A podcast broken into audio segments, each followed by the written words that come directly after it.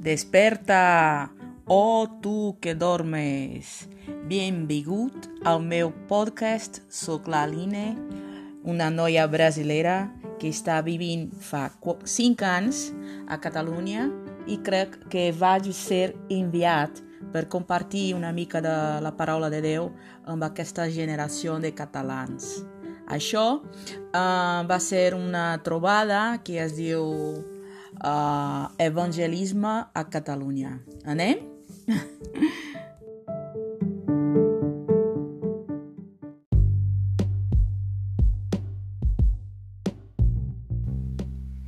Comencem uh, el nostre estudi uh, amb la primera epístola de Sant Joan, uh, capítol 1.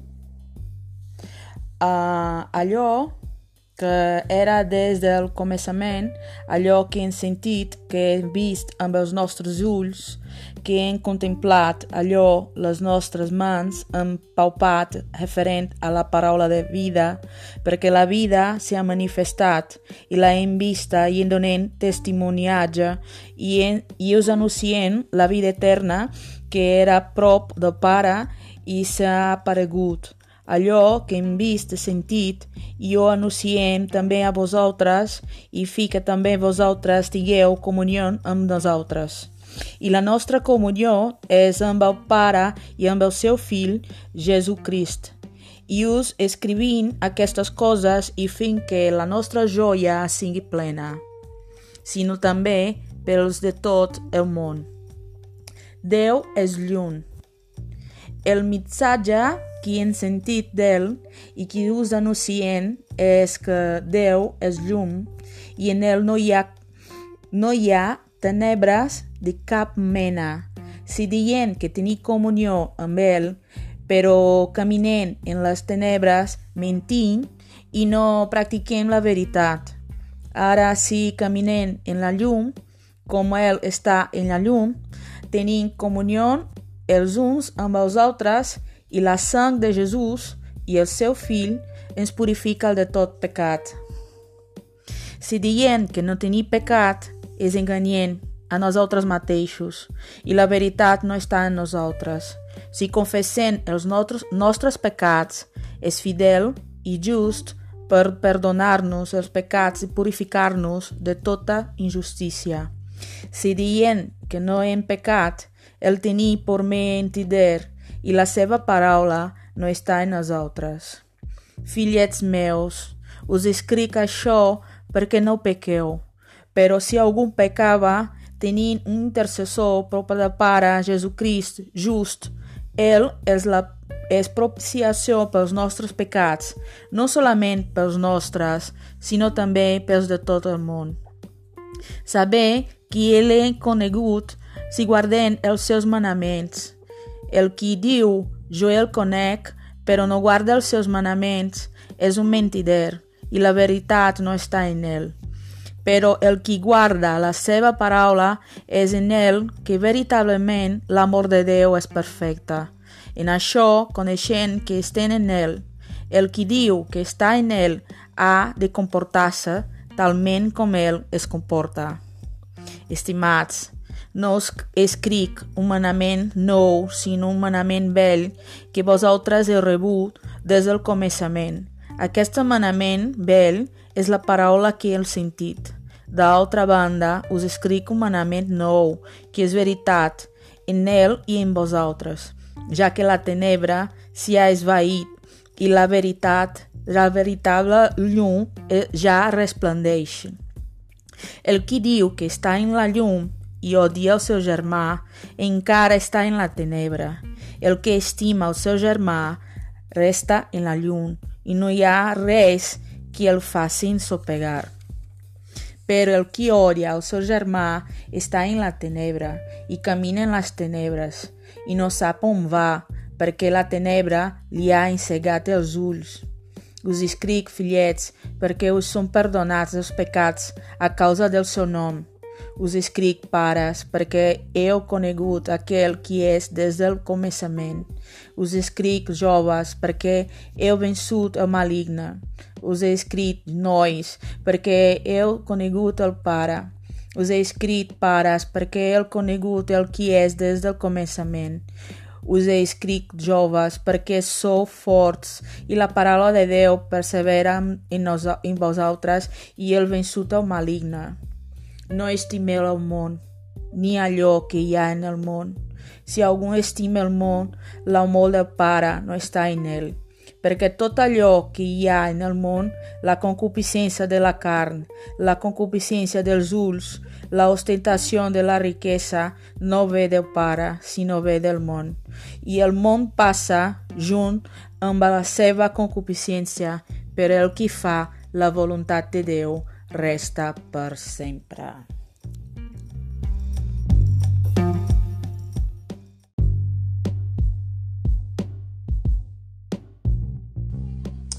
Jo vaig llegir aquesta carta de Sant Joan perquè és una carta molt potent.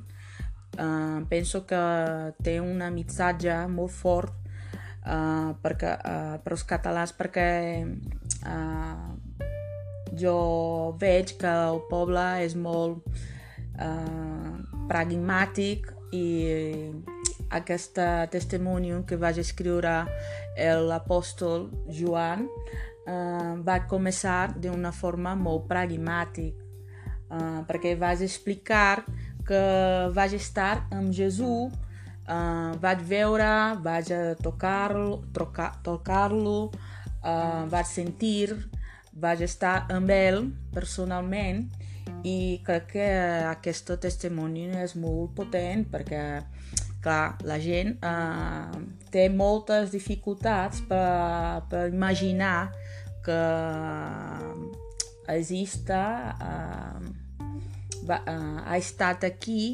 una, uh, la pròpia divinitat del de, de creador, el creador de l'univers. I, I com va començar uh, explicant el Joan, uh, Jesús va estar aquí en car, uh, va, va tenir un cos i ell va, va poder tocar-lo i sentir i mirar-ho, saps? I crec que això és molt potent. I ell uh, vaig a començar explicant això perquè el seu desitge és uh, que les altres uh, persones que va sentir aquesta missatge uh, pugui, poguessin uh, uh, creure uh, d'una forma pragmàtica perquè uh, està, uh, és estar compartint un testimoni que va ser veritable, que, que va sortir d'una experiència com, molt concreta amb Jesús. I la seva intenció és que la gent poguessi uh, tenir comunió uh, amb aquesta experiència que va ser una experiència uh, des del sentiment, des d'una de des una experiència uh, uh, realista, uh, saps? I quan va, dir, quan va dir que Déu és llum, és que uh, ell, ell va mirar uh, un episodi en què Jesús es va revelar la seva naturalesa divina. Uh, va ser un dia que vaig estar ell, Jesús, i Pere i un altre disciple, disciple uh, Tiago. Uh, vaig estar uh, pregant i perdó, volia dir Jaume uh, l'altre disciple va ser Jaume uh, vaig estar Joan, Jaume i Pere i Jesús es va transfigurar uh, en llum al davant d'ells. I per això que, que el puc dir que Déu és llum. No va ser un concepte, uh, no va ser una filosofia. És que ell va mirar a Jesús transfigurant en llum. I, i quan va mirar la naturalesa de Jesús, uh, es va donar compte que uh, la, la seva naturalesa no hi ha cap uh, forma de comunió amb les tenebres. Que la seva llum és una llum que no tinc res que veure amb aquest concepte que és molt conegut avui com el yin-yang. No tinc res, res que veure. Uh, Jesús, uh, la naturalesa de Jesús va ser d'una llum molt pura. I quan dius que uh, té una llum uh, que no hi ha tenebres, es refereix que no hi ha pecats, es refereix a la seva santitat. I que si nosaltres uh, es proponen uh, tenir comunió amb, amb ell uh, i caminen a tenebres i caminen a, a, amb pecats, uh, som com mentiders perquè no, hi, no és possible que caminen en pecats i estem amb ell. I quan us va explicar uh, sobre uh, com és dif la dificultat que és per als deixebles caminar com ha caminat Jesús uh, quan estava a la Terra, uh, al planeta, Uh, perquè nosaltres, clar, que seguint a Jesús, uh, contínuament estem uh, fent pecats. Perquè si dient que no tenim pecats, som mentiders. Perquè sempre, uh, perquè tenim una, una carn i hi ha una batalla en el nostre carn uh, en contra el, nost el nostre espírit, espírit, espíritu. I clar, si, si nosotros, però si nosaltres uh, seguim a Jesús, uh, Jesús uh, com que defendre nosaltres al davant del Pare uh, com un advocat uh, sempre tenint en el seu cos, en, la seva, en el seu sang, uh, en el seu sacrifici, uh, la forma per purificar el, nos, el nostre cos dels pecats que cometem, uh, que estem com que, que, que podem cometre cada dia. Però la seva intenció és que quan va explicar aquestes coses és uh, demanar a nosaltres que, que no pequem, clar, és el millor que no pequem, que, que, que busquem uh, estar uh, rectes al davant de Déu, al davant de Pare, i, però si uh, nosaltres va cometre pecats, tenint a, a Jesús com el nostre advocat. Però clar, uh, un, un altre tema que, que es va explicar és que el més important uh, per, per la gent que es proponeix de seguir a Jesús és que guarden els seus manaments en el nostre cor i els seus manaments no són graviosos, no són molt complicats. És que és, és algo, una cosa molt bàsic, que podem uh, tenir amor als nostres germans. Que Jesús, quan va estar amb els seus deixebles, va explicar que uh, abans, quan una persona uh, matava, un altre que uh, estava cometent un pecat molt graviós, perquè el manament no autoritza que nosaltres tenim drets uh, sobre les, les vides de les persones. La vida és, per, és, és una cosa que perteneix al, a Déu, nosaltres no tenim uh, cap uh, autorització ni autoritat per decidir, decidir uh, si un puc seguir vi, viu o no. Uh, aquesta, aquest punt no, no és de nostra competència, diguem. Uh, però el que ell vol dir és que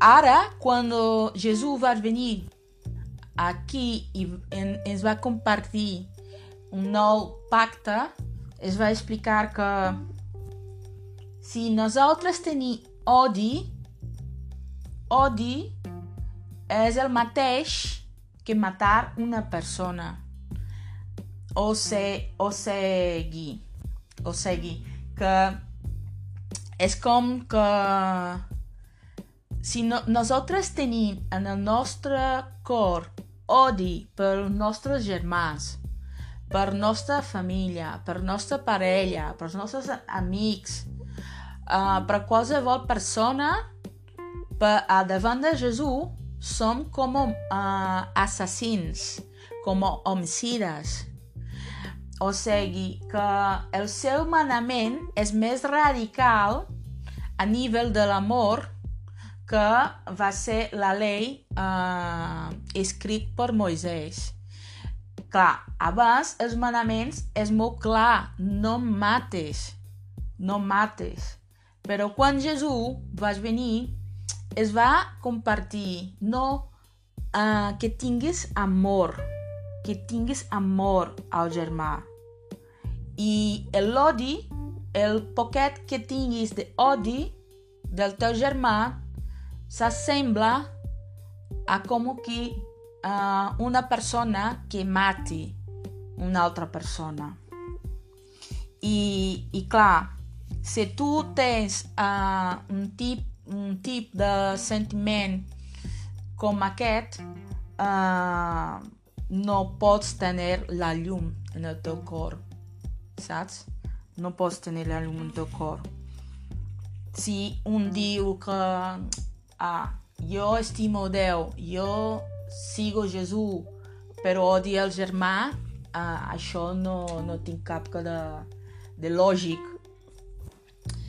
I clar, ah, el punt que és més potent que jo veig en aquesta carta de Joan é que va explicar que les persones que té l'oportunitat de creure uh, el, en el treball que va fer Jesús en aquest món, que va ser la purificació dels nostres pecats pel seu sacrifici en la creu, uh, les persones que creuen en aquest sacrifici que, que el mestre va fer al nostre uh, lloc, uh, aquestes persones com que vaig estar uh, com protegits de,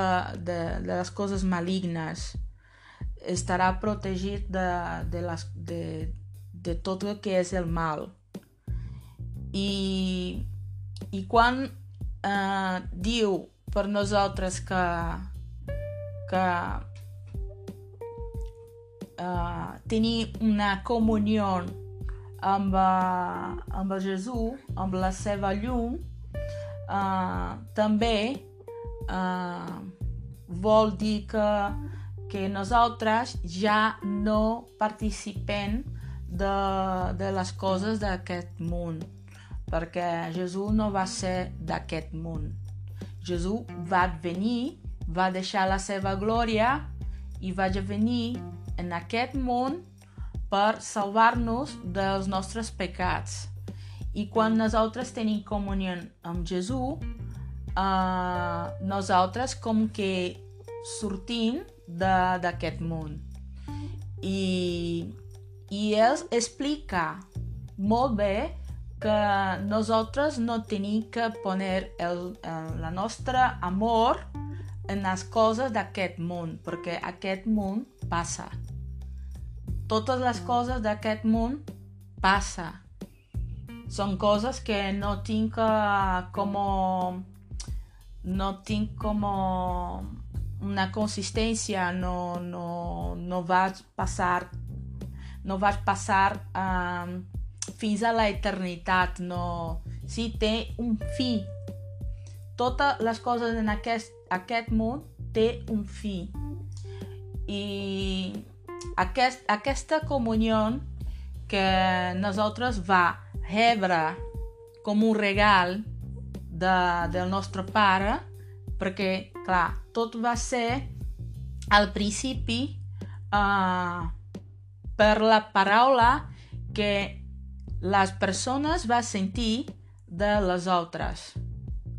Perquè la paraula és el, que, el fonament que va criar i que va donar vida i compartir la vida amb les persones. Però clar, uh, les persones teniu el dret d'elegir de, uh, si vaig a acceptar aquest, aquesta paraula, paraula o no. Però clar, abans de tot, cada persona que puc sentir la paraula de Déu ja estava es, eh, escollida abans des de la el fundació del món per Déu. Doncs eh, nosaltres no a, arribem a estimar a Déu perquè volem. És que abans de tot uh, Déu ha estimat a nosaltres. I tot això que, que podem arribar a, a sentir i a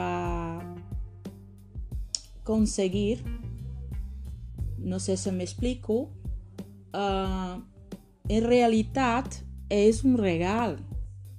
És un regal que no es mereixen. no es mereixen. Saps? I que per una banda és molt dolent que, que estem tan tancats, uh, tan freds, que no, no poguessin més sentir eh, eh, penediment eh, sobre les coses que, que fem cada dia. Perquè quan Jesús va venir eh, es va recordar eh, principalment que nosaltres poguessin puguem uh, fer un, un repàs de, de la nostra del nostre comportament de la forma com, com em portem em portamos amb les persones amb uh, a nosaltres mateix i que poguéssim tenir penediment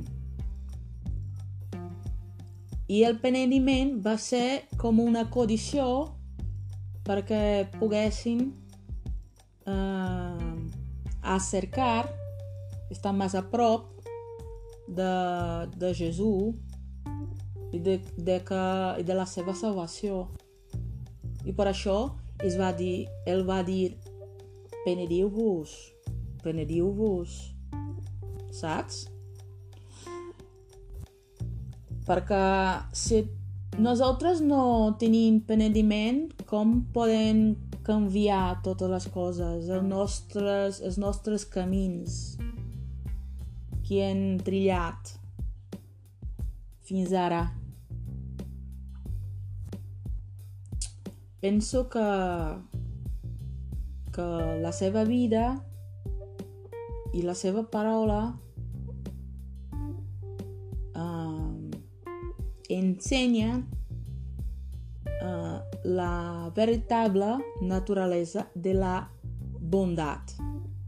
Els catalans la, eh, els agrada molt eh, aquest tema de la bondat. I la bondat, el cor de la bondat, va ser la, la salvació i el sacrifici de Jesús a la creu per netejar el cos, el cor, l'espírit dels pecats. I si, po, i si nosaltres uh, estem oberts per rebre aquesta paraula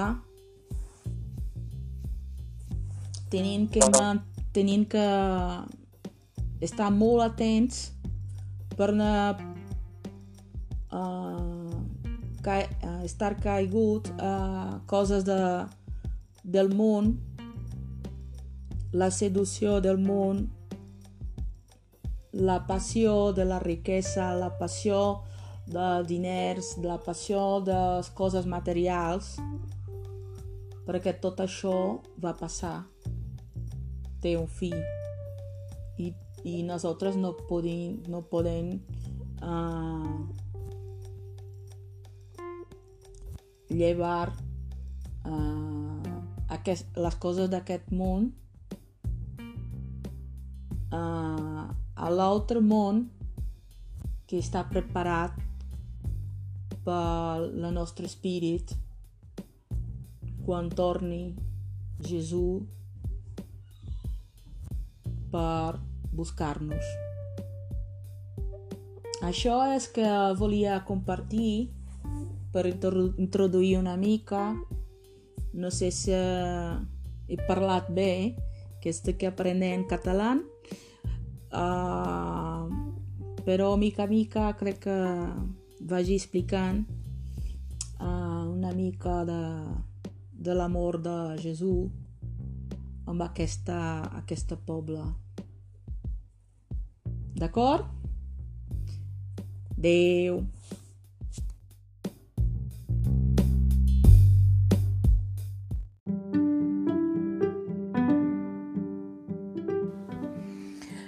Anem fent un repàs d'aquest podcast. Joan va compartir la seva carta un testimoni d'una experiència veritable que va tenir com de, uh, un deixeble de, de Jesús.